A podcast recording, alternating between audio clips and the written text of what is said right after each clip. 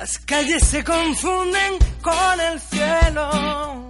Y nos hacemos aves sobrevolando el suelo. Así Buenas noches, queridos amigos, muy buenas noches, queridos esféricos. Queda tan solo una semana para que nos retiremos y nos preparemos para las fiestas más mágicas del año.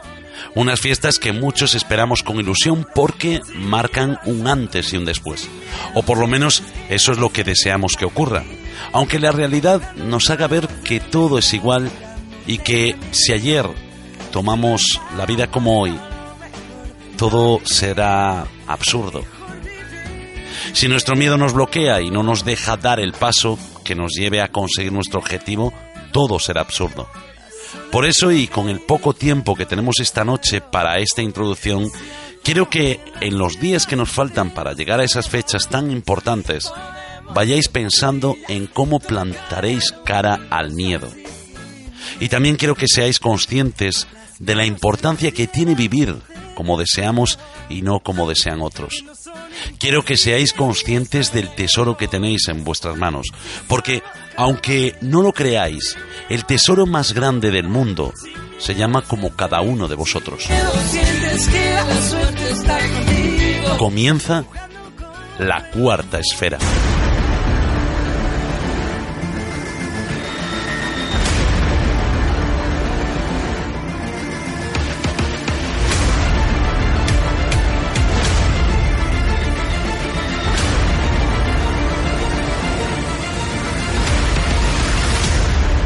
Cuarta esfera.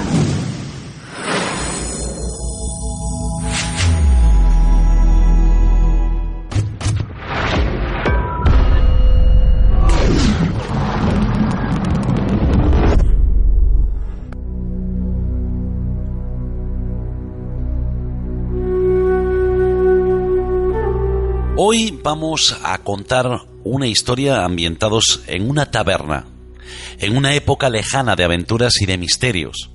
Los naufragios y sus tesoros sumergidos, historias de marineros, de lobos de mar curtidos por el viento de tantos mares. Vamos a contar el relato del mayor tesoro del mundo.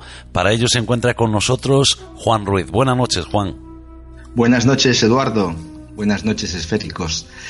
Pues sí, eh, vamos a contar eh, cómo- cuál es el mayor tesoro del mundo. Y, y este tesoro eh, está escondido entre legajos históricos del Archivo de Indias y del Museo Naval.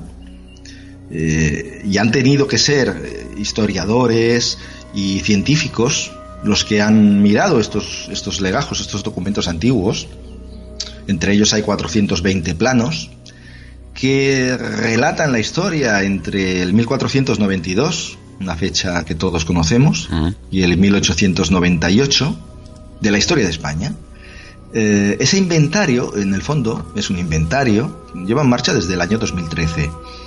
Eh, lo han desarrollado expertos de la Armada, pero mm, bueno, mm, no es público. No es público porque eh, existe el, el riesgo evidente con, con- con los cazatesoros de que, de que localicen esos, esos pecios, esos naufragios. Eh, de hecho, tan solo una parte ínfima, muy pequeña, son los barcos que se han, que se han catalogado eh, y han podido ser rescatados. Eh, en realidad, esos, ese estudio implica un naufragio de unos 1.500 barcos. Sin embargo, se cree que habrá muchos más, porque no, no está cerrado. Y en el inventario, el Ministerio de Cultura detalla la ubicación de cada, de cada naufragio, el nombre de la nave, el tipo de barco, eh, el nombre del capitán, el armamento, la, la carga embarcada, ah, así como la tripulación, los pasajeros. Estaba todo escriturado. Y es que, el- a diferencia de otros países, eh, en la casa de contratación, en el archivo de Indias. eh, este país lo, lo- ha escriturado todo. Eh, eso no pasa en esa época en otros países, en Francia, en Inglaterra. Eh, aquí eh, recordemos cuando hablábamos de, de la conquista de Tenochtitlán por Hernán Cortés, que llevaba un, escribano, Bernal Díez, y, tomaba constancia de todo lo que hacían, ¿no? Y eso era usual en cualquier, em, eh, digamos, conquista que hicieran los españoles, porque de hecho creían que, que estaban a favor, eh, digamos, en el bando de Dios, ¿no? Y todo lo que hacían era legal. Bueno, entre comillas, se puede, se puede discrepar o no. Pero, pero sí que es verdad que todo estaba certificado, eh, con, una burocracia tremenda, tanto aquí en, en, la península como, como en América, ¿no? Y de esa manera, pues, y, gracias a, los naufragios y a los supervivientes de, que podía haber en esos naufragios, se, eh, se consigue la localización, mm, si no exacta, más o menos cercana del, del lugar en cuestión, ¿no? Ese es el, es el plano es, eh, que comporta esas, esas mil, esos 1.500 naufragios, entre los cuales hay 600 barcos grandes. Estamos hablando de fragatas, vapores, corbetas y sobre todo los galeones. Eh, bueno, eh, en todo ese, ese mapa, ese mapa del tesoro, de ese gran tesoro, el país con el mayor número de, de barcos naufragados españoles es Cuba, con 249 de momento, seguido de la costa atlántica de Estados Unidos, donde se han localizado 153, y eh, las famosas islas de los piratas y la antigua Florida, donde se han localizado 150. Y para que nos hagamos una idea de lo que se puede encontrar en estos lugares, eh, podemos mm, mencionar que solamente en el Golfo de Cádiz, que está aquí al lado, o sea, en la parte de, la península, en el sur, podrían esconderse piezas y naufragios de unas 200 embarcaciones que podrían valer al, precio de hoy día 25 mil millones de euros. Con lo cual estamos hablando de mucho dinero. Muchísimo. ¿Quién nos diera, no, Juan, tener solo la mitad? Bueno, entre todos esos naufragios, sin duda habrá muchos que son famosos, no solo por los tesoros, sino por quién o quiénes eh, tripulaban esas naves. Pues sí, como anécdota podemos contar la, digamos, la más famosa, eh, el año de 1492, cuando estaba Colón eh, cansado, se, retiró a su camarote y delega el mando al piloto de la nave, que a su vez pues bueno, como no se enteraba el almirante, se lo dejó a un grumete. A las pocas horas, la capitana, la Santa María, pues encalló. El almirante pues eh, montó en cólera y, gracias a los indios, a los indios taínos, porque estaba en la llamada isla la española, la bautizada como la española, pues pudieron desembarcar los enseres y a las personas, ¿no? Y no hubo desgracias. Pero da la casualidad que eh, en esa ayuda eh, se dieron cuenta que a los indios les colgaba del cuello unas pequeñas piezas de oro que pronto intercambiaron por objetos de escaso valor como espejos y cascabeles, ¿no? De ahí que nos dieron espejos a cambio de oro, ¿no? El dicho. Bueno, lo que en un principio parecía una desgracia, pronto se convirtió mm, pues como en una buena aventura o en una suerte, porque descubrieron que los indios tenían ese eh, metal, tan preciado, ¿no? Y ahí empezó, digamos, el mito de lo que se podía conseguir en América. Eh, con esas cuadernas de, de la nave Santa María se construyó el fuerte de Navidad, y dejó a algunos de sus hombres que ya sabemos que luego fueron masacrados porque, según parece, eh, cometieron ciertos excesos. Bueno, en general, en esos archivos tan pormenorizados se, se, explicaban las causas de los hundimientos, seguramente. Y hoy día podemos eh, tener una idea sobre cuáles eran, supongo. Pues sí, porque con esos 1.500 pecios identificados, eh, estadísticamente se comprueba que el 91,2 de los naufragios tuvieron lugar en, sitios del Atlántico, porque nada más se ha estudiado el, Atlántico, eh, y las causas fueron meteorológicas. Y solo el 1,4% eh, fueron hundidos por combates con países enemigos, lo cual, eh, bueno, quita un poco el mito de, de que los piratas hundieron muchos barcos. Lo de los piratas, mm, por desgracia para nuestra imaginación, fue más una leyenda. Los barcos españoles, mm, desde luego, eran temibles, iban fuertemente artillados y podían cargar decenas de cañones. De hecho, daban más miedo los barcos españoles que a los piratas que los piratas a los barcos españoles, ¿no? Podemos decir que solamente el, el 0,8% de los hundimientos se debe al ataque de los corsarios. Y como ejemplo de causas meteorológicas, lógicamente los huracanes, los grandes naufragios se dieron precisamente en el puerto. Así en el 1768 se fueron a pique 70 barcos en La Habana a causa de un huracán y años después, en el 1810, otros 60 barcos se fueron también a pique en el mismo puerto.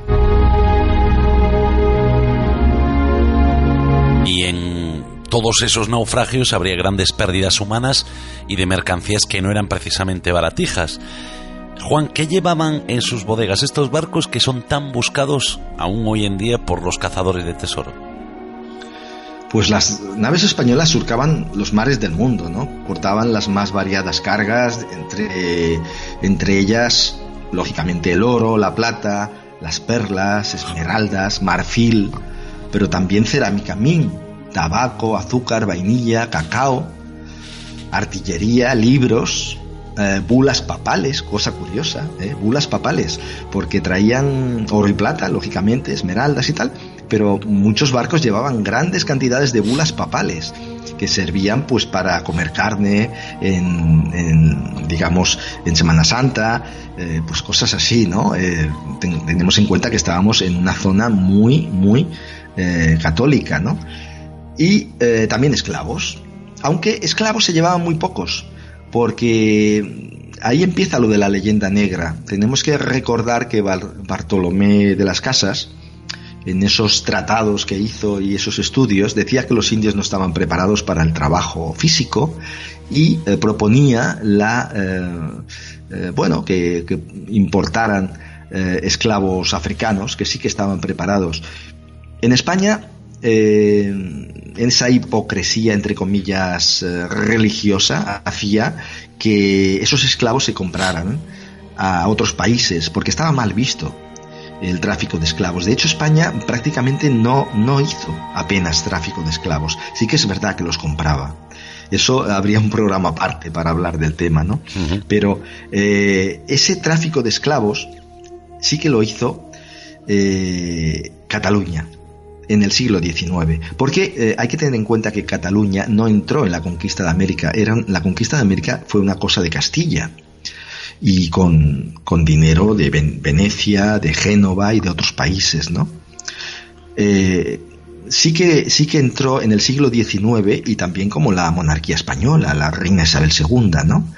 Eh, esos, esas ganancias del tráfico de esclavos posteriormente dieron lugar a esos viñedos o esos vinos en Francia, en otros sitios, y ese, esa acumulación de capital dio lugar a la primera revolución industrial. Y precisamente son los países protestantes, como Holanda, Inglaterra, Francia, donde se desarrolla esa primera eh, revolución industrial, que es un excedente de beneficios que antes se había conseguido con la, con la trata de esclavos. Bueno, eh, como anécdota, y apartándonos de este tema que sería un tema aparte, podemos decir que en 1605 el Santísima Trinidad parte de Cartagena, en Colombia, y un temporal lo manda a pique cerca de Santa Isabel, en Cuba, ¿no? Solo quedan 36 personas vivas.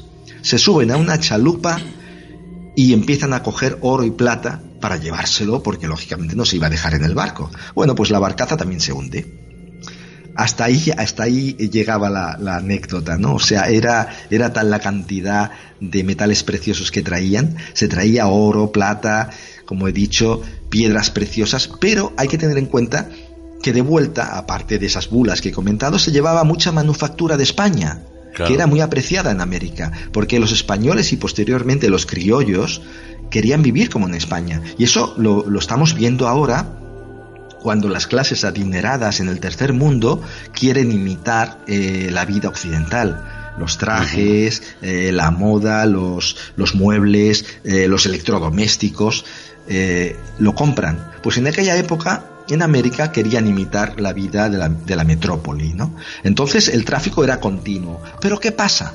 Que España no podía, no podía abastecer a América. Y ahí surge el contrabando, lógicamente. Bueno, tal como explicas, existía toda una picaresca en gran escala que burlaba el control y los impuestos del rey y que según parece siempre ha existido con otra forma y modalidad. Sin embargo, hablando de esos grandes barcos naufragados, nos aparece en la imaginación esas eh, tragedias de pérdidas humanas donde en un momento se iba todo al traste, incluidas esas tan preciadas cargas de joyas, eh, de oro, de plata, que hoy son tan buscadas y entre esos grandes barcos despuntan algunos nombres como por ejemplo el San José o el famoso Nuestra Señora de Atocha. Juan, cuéntanos y háblanos un poquito de estos barcos. Bueno, el San José era un galeón español construido en el 1698 y diez años después, junto con el San Joaquín y otros barcos de la flota española, zarpa para Cartagena de Indias y fue hundida, la flota fue hundida por los barcos ingleses, se hundió el cargamento en el mar de Colombia. Llevaba en su bodega todo tipo de objetos valiosos, arte de esa época, una, enorme colección de monedas acuñadas en América, varias toneladas de oro, plata, toneladas de joyas y piedras preciosas, eh, además que murieron allí 600 marineros, no, no sobrevivieron más que 11. Bueno, pues a partir de 1980, varias empresas y buscadores de tesoros intentan sacar ese, ese tesoro del mar, que mm, está valorado en unos 10.000 millones de dólares. Imaginemos todo lo que llevaba. ¿no? En Nuestra Señora de Atocha que nuestros oyentes seguro que lo escuchan porque que, lo, recuerdan de hace unos años que se habló mucho de él, ¿no? Es un barco que formaba parte de la flota de Indias hundido en 1622 frente a las costas de, Florida. Era, digamos, el almirante, estaba en la retaguardia de la flota y como tal, pues seguía al, resto.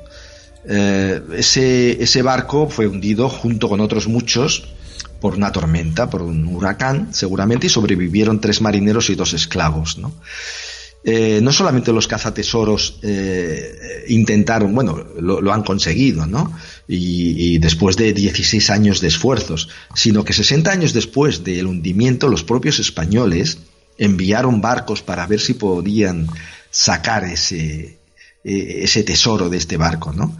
Este barco que llevaba, porque todo está, como digo, inventariado, 24 toneladas de plata en 1038 lingotes, 180 mil pesos en monedas de plata, 582 lingotes de cobre, 125 barras y discos de oro, 350 cofres de índigo, 525 fardos de tabaco, 20 cañones de bronce, 1200 libras de platería trabajada.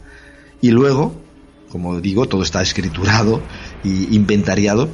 Y como digo, y luego hay que añadirle todo, eh, todo el tema del contrabando. ¿Y qué pasa con el contrabando? Porque, porque aunque estaba todo tan burocratizado, eh, España no podía, eh, como he dicho antes, abastecer a toda América. Y se puede decir que solamente un tercio del comercio americano podía abastecerlo. Los otros dos tercios eran por contrabando y eran otros países los que lo llevaban. hay cosas muchas cosas que no estaban inventariadas en los propios barcos españoles. Y luego el comercio que se hacía a través de Inglaterra, de Francia y de otros países a través de ese, como digo, eh, contrabando. Hay que tener en cuenta que en España el tema de la conquista, de hecho, eh, empobreció el país. Empobreció el país porque el tema de la entrada de, metales preciosos como el oro y la plata hacía que, en España no se fabricara nada, se comprara de fuera. Es más, todos sabemos que en esa época existía el hidalgo y el hidalgo era el típico personaje que todos los españoles querían ser y que denostaba de, del trabajo. Estaba mal visto trabajar en España. Entonces, ¿quién trabajaba? Los de fuera. Y los de fuera eran los que, eh, digamos, eh, abastecían eh, todas las mercaderías que necesitaban, ¿no? En los barcos españoles, pues una de las estratagemas que había cuando llevaban cosas de más, y en eso mencionaré una anécdota muy importante ahora, pero una de las estratagemas era, pues, decían que, bueno, que había una rotura de velamen, problemas en el casco, y se iban a un, a un trozo de, de digamos, de, de puerto, donde allí estaban hasta meses, ¿no? Negociando y haciendo los trapicheos, ¿no? Y esa anécdota tan curiosa, y es que los galeones españoles tenían mucha panza, ¿no? Y debajo de la línea de flotación, eh, todavía le hacían más panza. Y claro, no se veía a, la vista, pero esos barcos iban mm, totalmente cargadísimos de obras y de, y de materiales que no estaban eh, inventariados. Tanto es así que algunos de ellos llegaron a hundirse nada más salir del puerto. Mm, a la vista de esto, la administración tomó cartas en el asunto en la fabricación de barcos, lógicamente.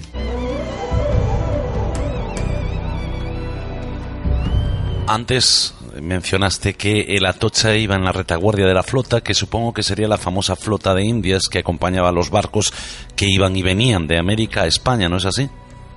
Sí, en, la década de 1520, debido pues que a la piratería inglesa, que estaba, digamos, alentada por la propia corona inglesa, porque era lo normal, ¿no? O sea, el, el, pirata Drake, que estuvo, que estuvo haciendo estragos en la costa de Chile, Allí estuvo haciendo estrado, estragos hasta que fletaron un par de, digamos, de, de trirremes, como las trirremes eh, romanas, pero eran muy costosas porque había en esas galeras hay necesidad de mucho de mucho personal estuvieron en funcionamiento parece 50 o 60 años eran muy rápidas pero aparte de eso no podían contrarrestar un ataque pirata no entonces los piratas se dedicaban a eso, a saquear puertos y a, la improbable eh, ocasión de coger algún barco español entre varios barcos. ¿no? Por eso eh, la flota de Indias eh, se puso en funcionamiento y eran dos flotas que salían cada año de Sevilla. A partir del 1679 lo hicieron desde Cádiz.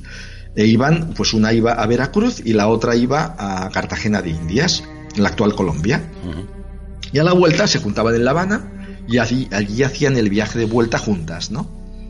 Digamos que aparte de esta flota de indias había un equivalente para el comercio entre Nueva España, el actual México, y Filipinas, conocido como el Galeón de Manila, que funcionó eh, cientos de años, ¿no? Y este se utilizaba para traer los bienes chinos y cambiarlos por la plata mexicana, ¿no?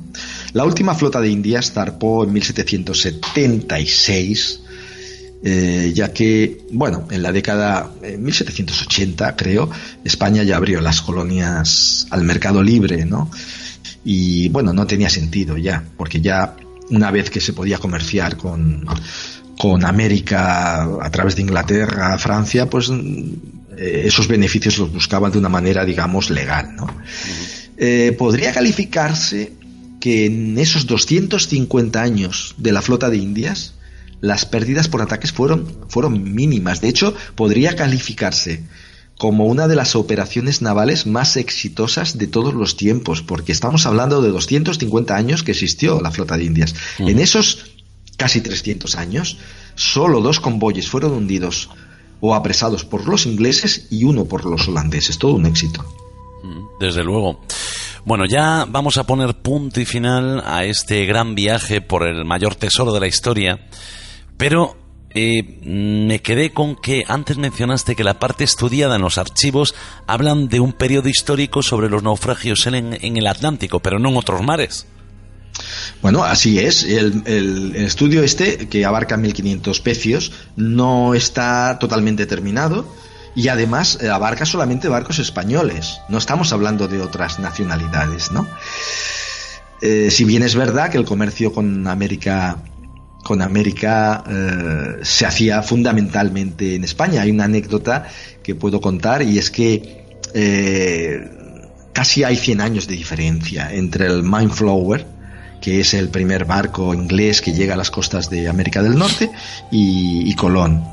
Eh, ¿Por qué se debe? Porque aunque todos sabían que existía otro continente, porque eso ya lo dijo Américo Vespucio, y por eso se llama América y no Colombia, resulta de que nadie sabía eh, cómo se podía volver porque se podía ir, pero ¿cómo se podía volver? Y eso... Eh, eso Colón lo sabía y los marinos españoles lo sabían. Era un secreto de Estado. Así como podíamos mencionar un secreto de Estado del mal, del más alto nivel eh, a nivel gubernamental, pues eso era un secreto de Estado.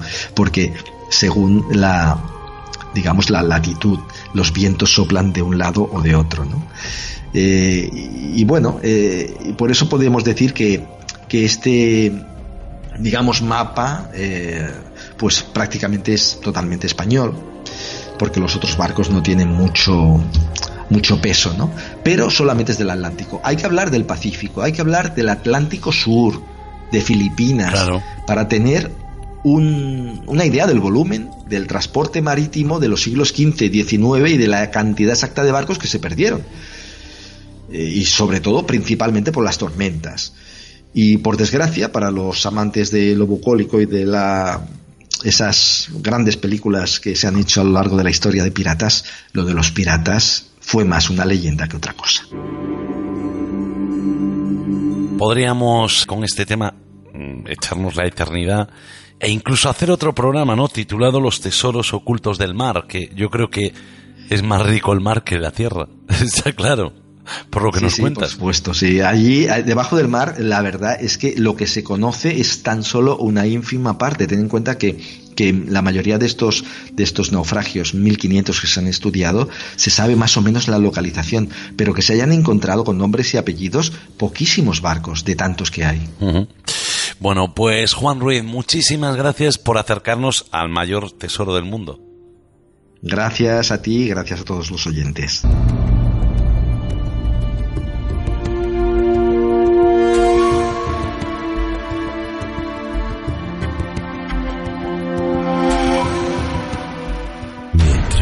Duermen, algo flota en el aire. Cada fin de semana en tu radio suena la cuarta esfera. Otra forma de acercarte a nuevas realidades con Eduardo Pereira.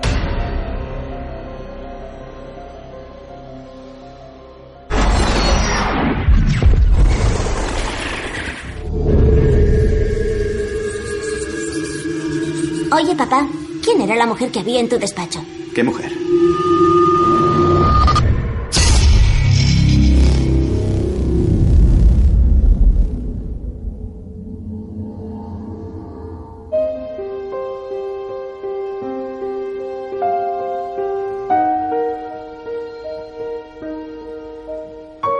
Vamos a continuar con el programa y después de escuchar a nuestro compañero, pondremos rumbo a uno de esos eh, misterios que nos acompañan esta noche.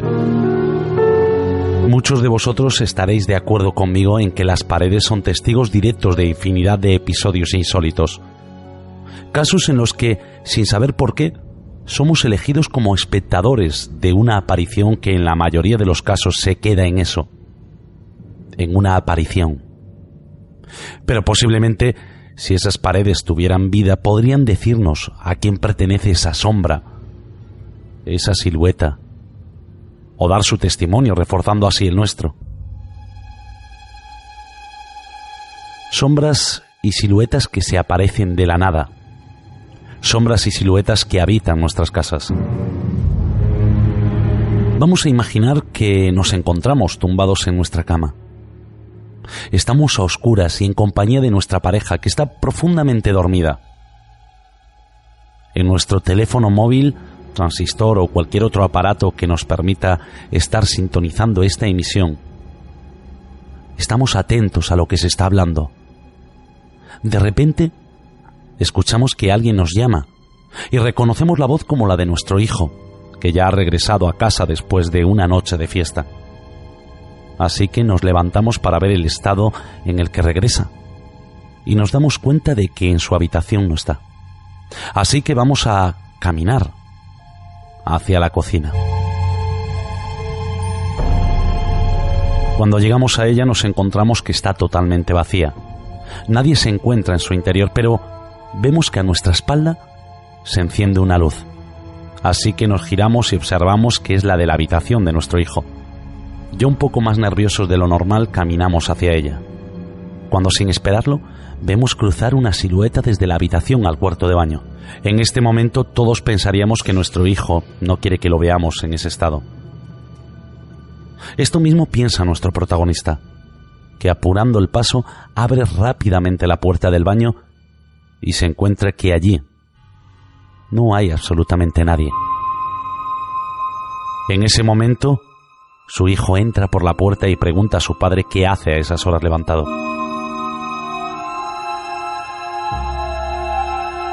Esto le sucedió a Tomás García, que nos escribió desde Alicante dándonos su palabra de que todo lo que nos contaba era la verdad y nada más que la verdad.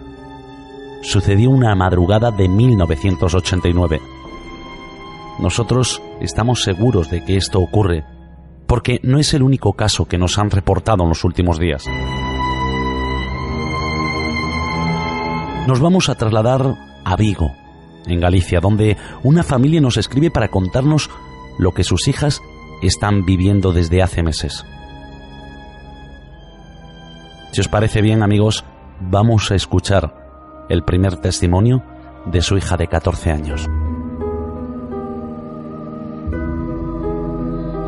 Estaba jugando con mi primo y con mi hermano al escondite. De esto que entré en la habitación de mis padres y vi a alguien en el baño y pensé que era mi hermano. Me acerqué y mi prima empezó a decirme que, que ahí no estaba mi hermano, me giré y estaba al lado mía. La verdad es que es un testimonio muy curioso. Esta niña se encuentra jugando con su hermano y su prima. Y cuando cree haber descubierto el escondite del niño, porque está segura de estar viéndolo, es advertida por su prima de que quien está allí no es él, ya que su hermano se encuentra detrás. Esta no sería la única vez que esta niña ve a alguien merodeando el interior de su casa. Estaba en mi habitación durmiendo y noté un, como una respiración fría en la nuca.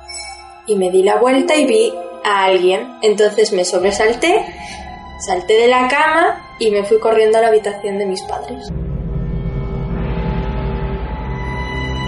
Cuando esta niña eh, nos daba su testimonio, yo me encontraba sentada con ella en el despacho de su padre y podía mirarla a los ojos y en su rostro podía ver la verdad.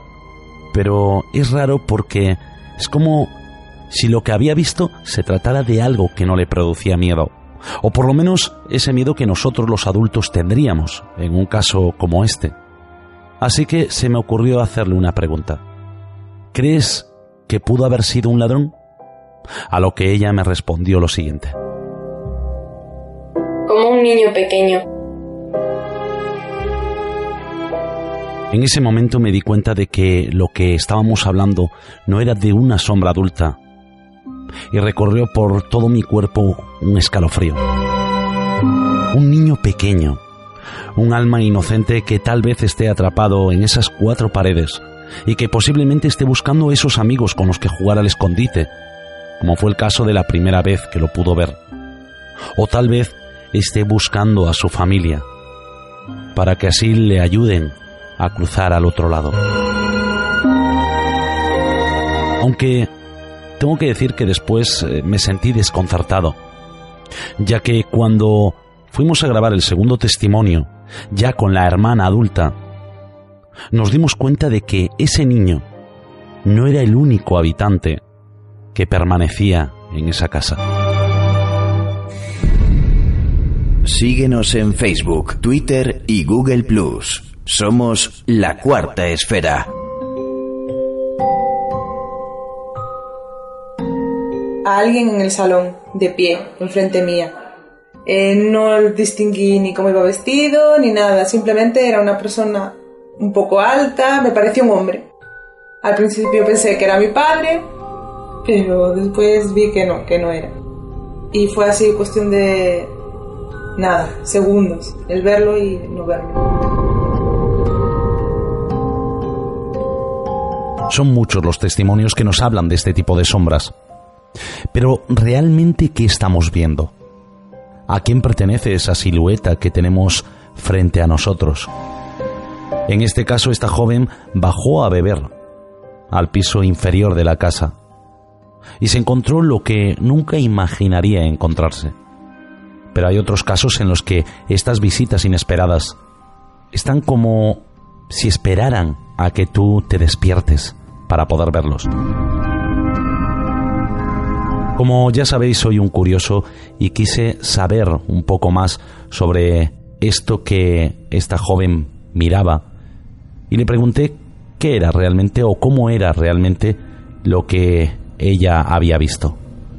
Y esto es lo que me contestó. No le distingo ni la cara ni nada. O sea, es como una sombra negra. A mí me parece un chico. Un chico. Así, no sé, veintipico años, así, no sé, es que por la constitución, así. En este caso, no estamos hablando de un niño. También estamos hablando de un joven que se aparece y que habita también en esa vivienda. Han sido muchos los que se han puesto en contacto con nosotros contándonos situaciones muy similares. Por eso siempre digo que lo bueno de compartir el misterio, lo bueno de, que podamos compartir el misterio, es que de esa manera sabremos que no somos las únicas personas que han vivido algún tipo de experiencia fuera de lo común. Es decir, que refuerza la teoría de que existe algo más de lo que la ciencia sabe. Posiblemente la explicación no la encontremos en dos, tres, cuatro, cinco, diez años, pero algún día sabremos qué es lo que se oculta tras nuestras paredes. Estar escuchando música de noche y notar cómo me estrangulaba en los cascos, ¿sabes? Pero no, no ser capaz de moverme para poder quitarlos y notar cómo alguien me los quitaba. Y desencenderme la luz del baño también. Seguiremos informando y contándoos a todos lo que ocurre a esta familia. Quiero darle las gracias a todos en general por haberme abierto las puertas a mí y al equipo de la Cuarta Esfera y darnos la oportunidad de conocer el misterio de primera mano, porque creo que es algo importante compartirlo. A ver si entre todos encontramos una explicación a eso que tanto nos gusta y que llamamos misterio.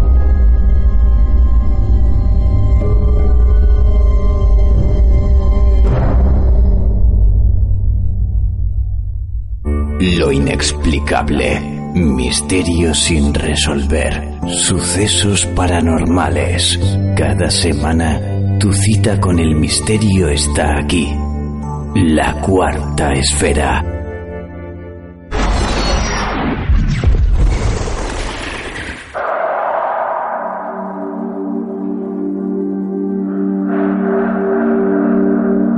estaba en North Carolina, en North Carolina, Carolina del Norte, perdón.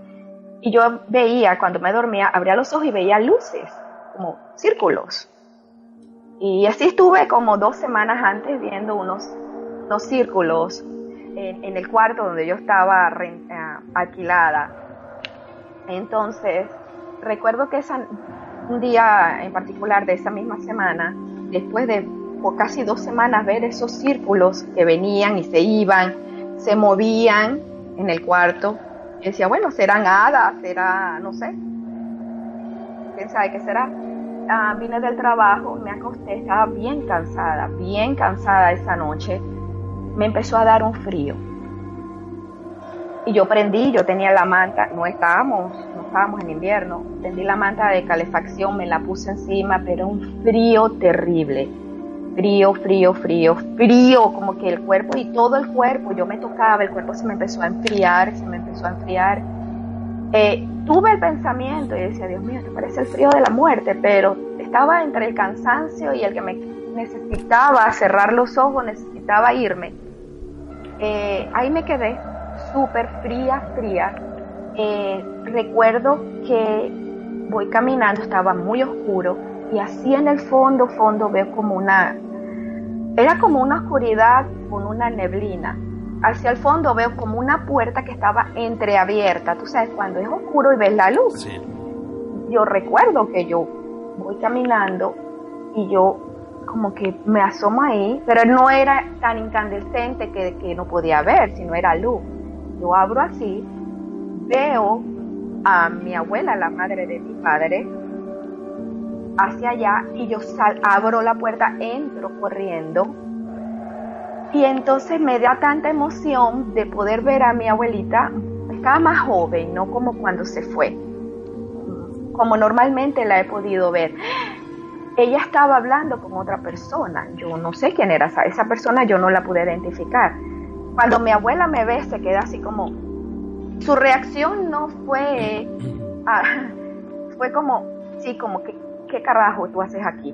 Yo acorro, la abrazo y yo le digo, mamita, mamita, qué chévere, que te puedo ver, que te puedo ver. Yo recuerdo que mi abuela levanta la mirada, ve, ve, ve hacia, hacia como allá y veo a mi esposo.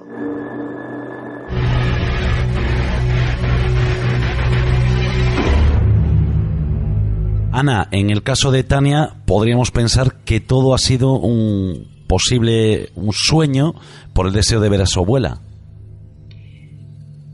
Hombre, tal y como lo hemos oído, y hasta aquí ella habla de mucho, mucho, mucho frío, y a mí eso me, me ha hecho pensar que a lo mejor es un estado febril. Y con fiebre si la gente seguro que ha tenido, cuando hay una fiebre muy fuerte, se suelen tener alucinaciones. Yo las he tenido y yo y mucha gente me lo ha contado también, me ha compartido alucinaciones. Entonces, en una alucinación eh, querer ver a su abuela que la adoraba y que y que la quería tanto y que posiblemente de niña pues cuidaba de ella también cuando se encontraba malita, pues es es muy normal, ¿no? A mí me parece eso muy normal. Por lo menos con la información que tenemos hasta ahora. Bueno, hay algo que a mí me llama la atención, que es, eh, y lo comentábamos fuera de micros, que es esa mm, forma ¿no? en la que se nos aparecen los seres queridos y que también nos cuenta Tania, que es que son más jóvenes. Sí, no sé por qué es yo creo que es el deseo que tenemos nosotros de, verlos bien. A lo mejor es que efectivamente cruzamos de plano, nos vamos al otro lado o quien sea que haya estado en coma se ha ido hasta el otro lado y allí se está más joven y más estupendo y más bien. Y mira, a eso me apunto, ¿qué quieres? Puedo, si puedo pedir, mm, pues quiero ser metro noventa, alta, rubia y, yo qué sé, y tener 24, 25 años. También puede ser que guardemos el mejor recuerdo de esa persona, ¿no? Pero incluso, incluso los podemos ver de una forma que no los hemos conocido, mucho más jóvenes. Bueno, ahora ya con las fotografías y eso es más fácil, pero yo creo que, que los puedes llegar a ver por cosas que han contado con edades que ni los has llegado a conocer tú así pero sí que los ves más jóvenes y no sé, ahí la cabeza hace un trabajo maravilloso, como esos programas de ordenador, ¿no? Que te rejuvenecen, que tiran para atrás y, y para adelante y pueden hacer cualquier cosa ya. Y directamente los ves mejor, pero es que también tenemos, yo creo que el deseo de verlos bien. Y el deseo de verlos bien incluye verlos sanos, y verlos sanos incluye esa edad estupenda. Bueno, si se han muerto jóvenes, no sé a qué edad se les puede ver, pero si ya han fallecido mayores, esa edad estupenda, mediana, madura, que no es ni muy joven ni muy mayor, una edad que para nosotros es en ese momento ideal para ellos. Bueno, lo que sí es cierto es que todos los testigos, o casi todos los testigos, la gran mayoría de ellos, cuando hablan de, de este tipo de experiencias, siempre ven a esa persona como con más lucidez, ¿no? Como no sé, más guapa, más, más sana, más todo, y además en un lugar que ellos pues nos describen como de encuentro, ¿no? De, cuento, ¿no? no sé, un, lugar fantástico. ¿Puede ser que sea cierto que existe ese lugar? ¿Y que se llame cielo? Que se llame cielo cristiano porque a saber en otras religiones exactamente dónde, qué es lo que, qué es lo que esperan tener, ¿no? Y que además nuestro pariente o nuestro queridísimo fallecido esté en el cielo y no en el purgatorio ni en el infierno, pues o a lo mejor los que están en el infierno con los que están en el infierno no, no soñamos, porque no nos atrevemos ni a asomar la nariz. Puede ser, sí puede ser. Sí puede ser. A ver. mira, sí que estoy convencida. Yo creo que este tipo de experiencias no tienen tampoco mucho que ver con, con la religión, ¿no? Es más, eh, si tú le hablas de esto, a lo mejor a, a algún sacerdote o así, pues te diría que estás un poco loco, ¿no? Y que a lo mejor que estás hablando de algo que no que no es normal, ¿no? Yo creo que tiene más que ver con, o sea, que esto va más allá, ¿no? Que es algo más no sé, es que no sé cómo explicarlo, pero vamos, que todos me entendéis, ¿no? Que yo creo que, que va más allá de lo que nosotros pensamos y que posiblemente exista una explicación ¿eh? a todo esto, seguro.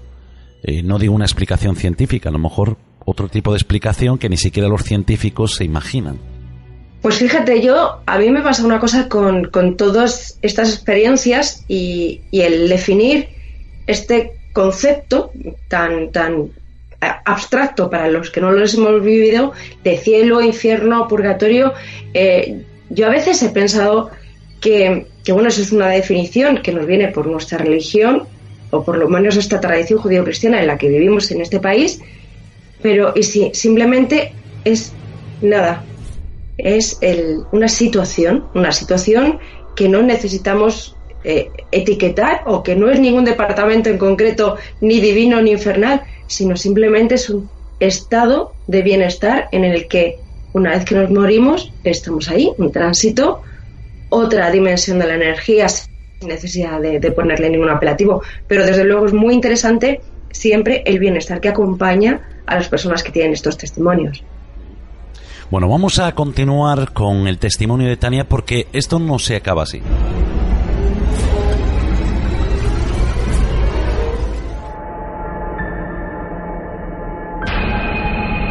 Él viene caminando, yo salgo corriendo, lo abrazo y yo le digo, hola bebé, ¿cómo estás? Y entonces él me abraza, entonces mi, mi abuelita le dice, oye, haz algo, haz algo.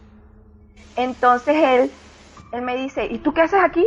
Y yo le digo, ¿Cómo que qué hago aquí? Pero no estás contento de que yo estoy aquí. Mira, estoy, ahora te puedo ver. Entonces él me agarra, mi abuela le dice, muévete rápido que no hay tiempo. Haz algo, le dice ella a él. Él me agarra por la mano, él me dice, vamos, vamos, vamos. Y yo le digo, le hago así, yo le digo, pero ¿qué te pasa? Suéltame. Y yo le digo, en vez de alegrarte que ahora te puedo ver, entonces me dice, oye, que venga. Yo me quedé callada y me agarra y de golpe si me despierto ya en mi habitación, como que me tiraron, que me tiraron, yo sentí el, el golpe de la cama y yo, ¡ay! Entonces lo veo a él diferente, casi traslúcido, entonces me dice, todavía no, bebé, todavía no.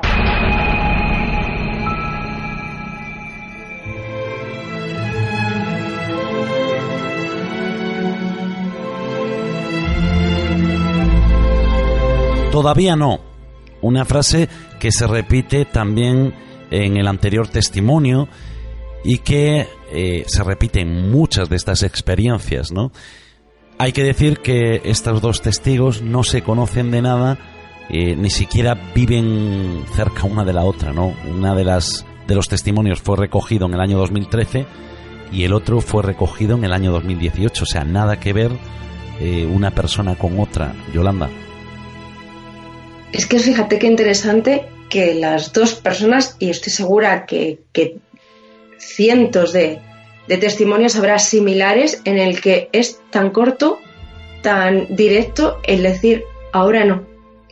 ¿Cómo va acompañado lo primero la persona que está sintiendo esa experiencia de, de alegría, de bienestar, de encontrarse con personas a las que quiere, que han fallecido antes, esa alegría de repente se ve cortada cuando esas personas de repente se dan cuenta que esa mujer que está aquí, en este caso, en el de Tania o en el de María, no tienen que estar ahí y es, fíjate, casi como un eslogan, todavía no. Y no es amable, es casi de, de preocupación, no tienes que estar aquí. Y en los dos casos igual, todavía no. Y en el caso que me ha parecido absolutamente tierno, en el de Tania, todavía no, bebé, que es como se llaman entre ellos, eh, cómo les echan de ese lugar que por mucho estado de bienestar, por mucha alegría que conlleve el haberse encontrado con, con sus familiares, hasta ahí no la van a dejar estar porque no es su momento.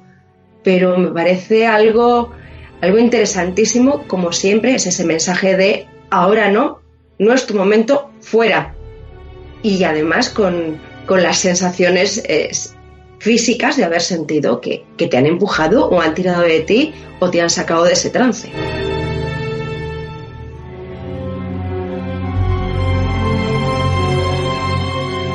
Mientras otros duermen, algo flota en el aire. Cada fin de semana en tu radio suena la cuarta esfera otra forma de acercarte a nuevas realidades con Eduardo Pereira.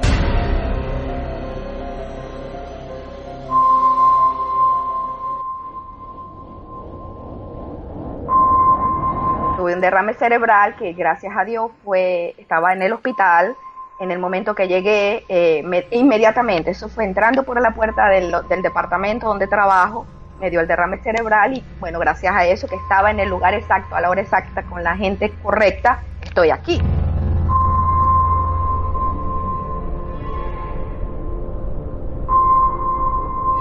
Como veis, nada ocurre por casualidad. Lo que Tania vivió en este caso pudo ser perfectamente una visita al más allá, o lo que todos llamamos experiencia cercana a la muerte. Pero ¿Cómo vive un testigo de una experiencia así después de haberla pasado?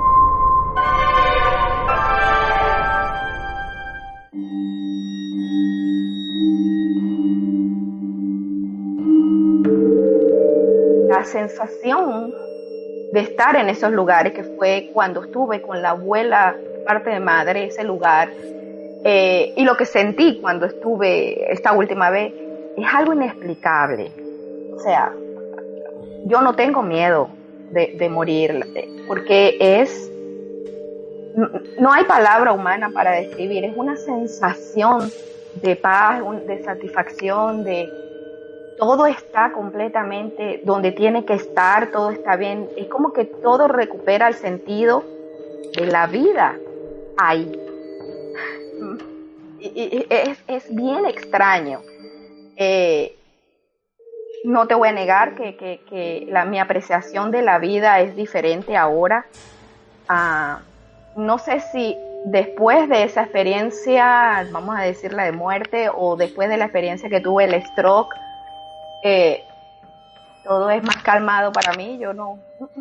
De verdad que el tiempo, primero principal, no existe y el tiempo que estamos en este cuerpo es tan poquito, tan poquito y, cualquier experiencia que vivimos en este cuerpo es, no importa la que sea, sea de un dolor, sea de una enfermedad o sea de una tristeza, son espectaculares vivirla.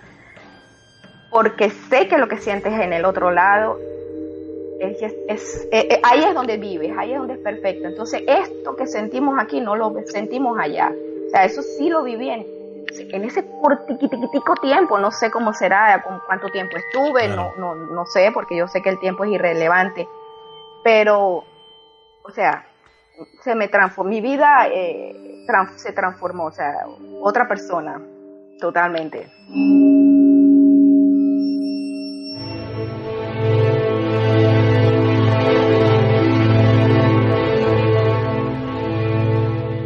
Ya para finalizar el programa, Yolanda, después de haber escuchado eh, los testimonios que hemos traído esta noche, ¿qué opinas de una FM?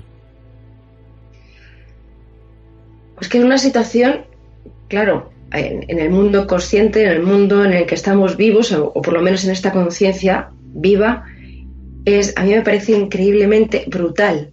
Eh, me hace reflexionar muchísimo de lo que significa que de repente mueras que mantengas tu conciencia, tus pensamientos, tus emociones todavía se siguen reproduciendo en el otro estado. Cómo te reencuentras y, la vivencia cómo la traes luego cuando, cuando regresas de esta situación. Y el otro día escuché una frase que me, me hizo mucha gracia y que yo creo que a todas estas personas que han vivido esta experiencia cercana a la muerte, que dicen que todos tenemos dos vidas hasta que te ocurre algo, algo que puede ser algo parecido a esto y de repente te das cuenta que solamente tienes una y que la tienes que vivir con toda la emoción. Pero desde luego estas, estas experiencias, estos testimonios que hemos tenido esta noche son para que te cambie la vida, te cambie la conciencia y te cambie la actitud totalmente hacia lo que, lo que hay aquí y hacia lo que hay en el otro lado. ¿Y tú, Ana, qué conclusión sacas de todo esto? Sí, como dice Yolanda, la verdad es que invita a reflexionar muchísimo. Y una de las cosas que yo pienso es que yo no tengo tan claro, pero yo siempre dudo, no tengo tan claro que cuando uno está en esta situación vea realmente a sus seres queridos, que no sean proyecciones, recuerdos, igual que se van desconectando las neuronas y te queda la luz, probablemente se desconectan de otras áreas del cerebro y te queda lo último que, que lo último es el amor. Y el amor, cuando luego vuelves y tratas de explicar lo que has vivido, lo expresas en la presencia de tus seres más queridos. Pero también, también pienso que cuando uno está en una, en una situación así, con lo que conecta tanto afuera como adentro es con su parte más sagrada, con esa partícula de Dios que todos llevamos dentro, ¿no? ese, ese alma sagrada que nos lleva a experiencias trascendentes y creo que tanto si la persona es religiosa como si no lo es, somos además de, de un cuerpo, un espíritu, por contraposición, y no solo una energía que es más física también y más vibrante, sino un espíritu totalmente sagrado. Y creo que cuando mejor se conecta con eso es cuando has desconectado absolutamente todo tu cuerpo, todo.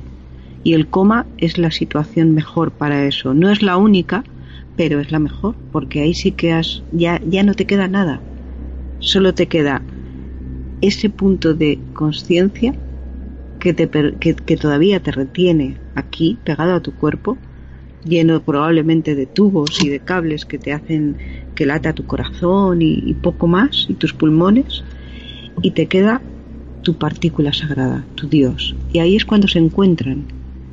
Y cuando tú vuelves, nada es lo mismo, porque has conectado con esa parte tuya que no hay, que es tan difícil, ¿no? Esas experiencias místicas, esas experiencias que cuentan los místicos que tenían de, visiones sagradas y de que no hace falta aquí traducirlo como la visión de Dios, ni de, ni de la Virgen, ni de nada, porque en eso cada uno ve a la, en lo que cree. O sea, hay quien se encuentra con Dios y hay quien se encuentra con Buda y hay quien, cada uno dentro de su creencia puede traer la traducción de la experiencia.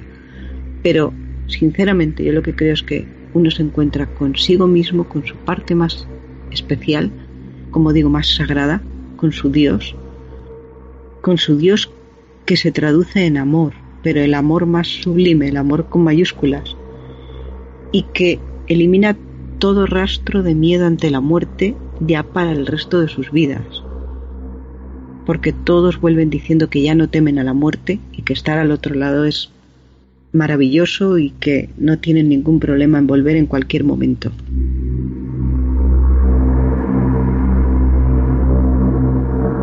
Amigos esféricos, no sé qué pensáis vosotros o si habéis llegado a alguna conclusión con el programa de esta noche. Yo tengo claro que hemos estado hablando de un hecho que se repite de norte a sur y de este a oeste. Muchos pensarán que este tipo de vivencias tienen mucho que ver con el estado emocional de la persona que la está viviendo. Y todo eso es posible. Pero es muy extraño que tantos testigos de diferentes lugares del mundo tengan una experiencia tan similar. Muchos pensarán que es una especie de sugestión colectiva y que posiblemente con esto de Internet, hayan podido leer, ver o escuchar algún testimonio y que es por eso por lo que su vivencia la asemejan tal vez involuntariamente a la recibida en su cerebro. Incluso habrá personas que digan que es una manera de perder el miedo a la muerte. Y todo esto es posible, claro que es posible. Pero hay algo que debo decir, y es que estas experiencias existen incluso antes de existir Internet, la radio o la televisión. Aún así, si realmente es una manera de perder el miedo a la muerte, porque según los incrédulos no hay nada más después de la vida, que me digan qué ocurre con los miles de testimonios que aseguran haber tenido un contacto con un ser querido. No me cansaré de decir que el amor todo lo puede, y estoy seguro que quien se va también deja aquí algo que nosotros llamamos ser querido. Buenas noches, Ana. Buenas noches, Eduardo. Buenas noches, Yolanda. Buenas noches, Eduardo. Buenas noches, Ana.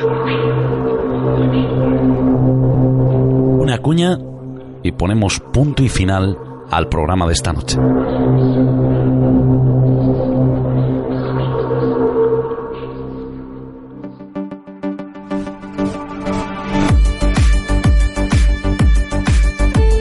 ¿Quieres que tratemos algún tema en concreto? Escríbenos a redacción la 4 esfera@gmail.com.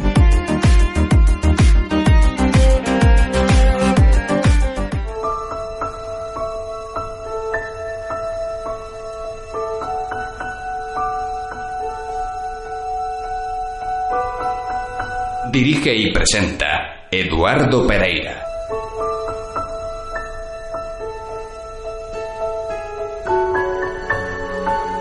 Cada vez que pongo punto y final a un programa siempre intento plasmar en su final alguna de mis vivencias. Y siempre busco en mi pasado algo que represente el tema que hemos tratado. Muchas veces me doy cuenta de no haberlo vivido todo, por lo menos de una manera tan intensa como para poder aconsejar a nadie. Creo que a lo largo de la vida recibimos la formación suficiente para superar un examen que el último día debemos aprobar con un mínimo de notable. Y también creo que las experiencias de las que hemos hablado hoy no se dan por casualidad. Primero porque las casualidades no existen. Y segundo porque en un mundo tan maravilloso no somos tan importantes. Nuestro planeta estaba aquí antes de que nosotros viniéramos a destruirlo y seguirá aquí cuando él se sienta amenazado y tome una decisión radical. La verdad es que nunca he vivido una experiencia de este calibre, pero sí he tenido la oportunidad de conocer y hablar con muchas personas sobre los suyos. Me considero alguien que tiene la capacidad de ver más allá de lo que a simple vista ven nuestros ojos, y no hablo de vivencias, ni mucho menos hablo de esa capacidad que con los años va creciendo en nosotros y que obviamos. Tengo la capacidad de leer la mirada Ahora estaréis pensando que el loco de Eduardo vuelve a la carga. Y no estoy loco. Tal vez sea un soñador y un iluso, pero no loco.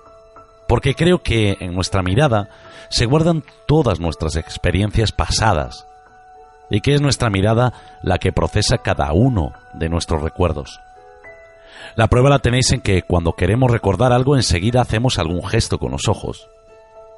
¿Habéis pensado en la posibilidad de que vuestros ojos estén buscando la respuesta en la mente?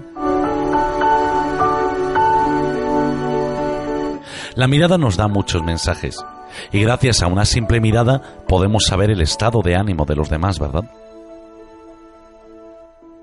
El día que me casé con la madre de mi hija, todavía era muy joven, hace 23 años, Bajando en el ascensor de mi casa hacia el coche que me llevaría a la iglesia, me encontré a un amigo que en ese momento iba acompañado de otro chico.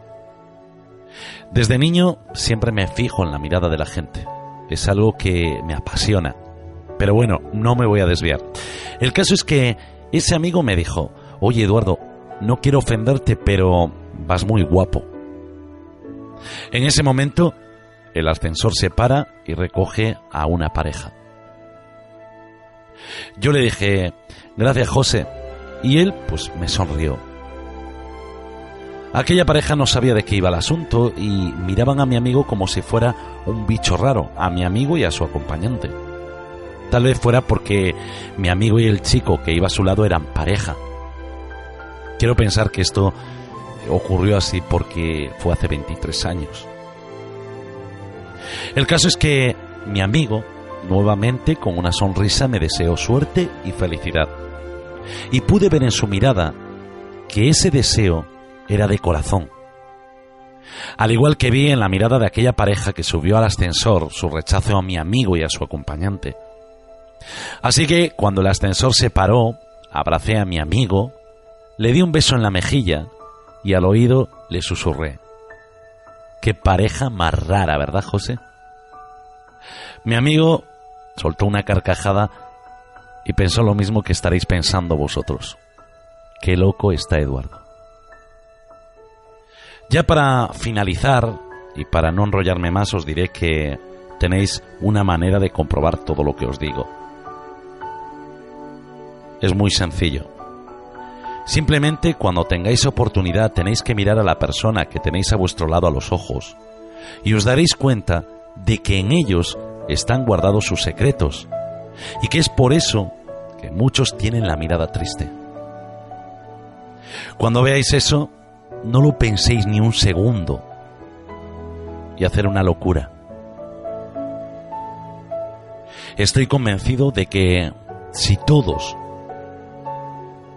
nos fijáramos en la mirada de los demás, nadie juzgaría a nadie por su aspecto, por su condición, ni por ninguna de estas cosas que me parecen tan absurdas. Queridos amigos, Queridos esféricos, nos vemos dentro de siete días en un nuevo vuelo con la cuarta esfera.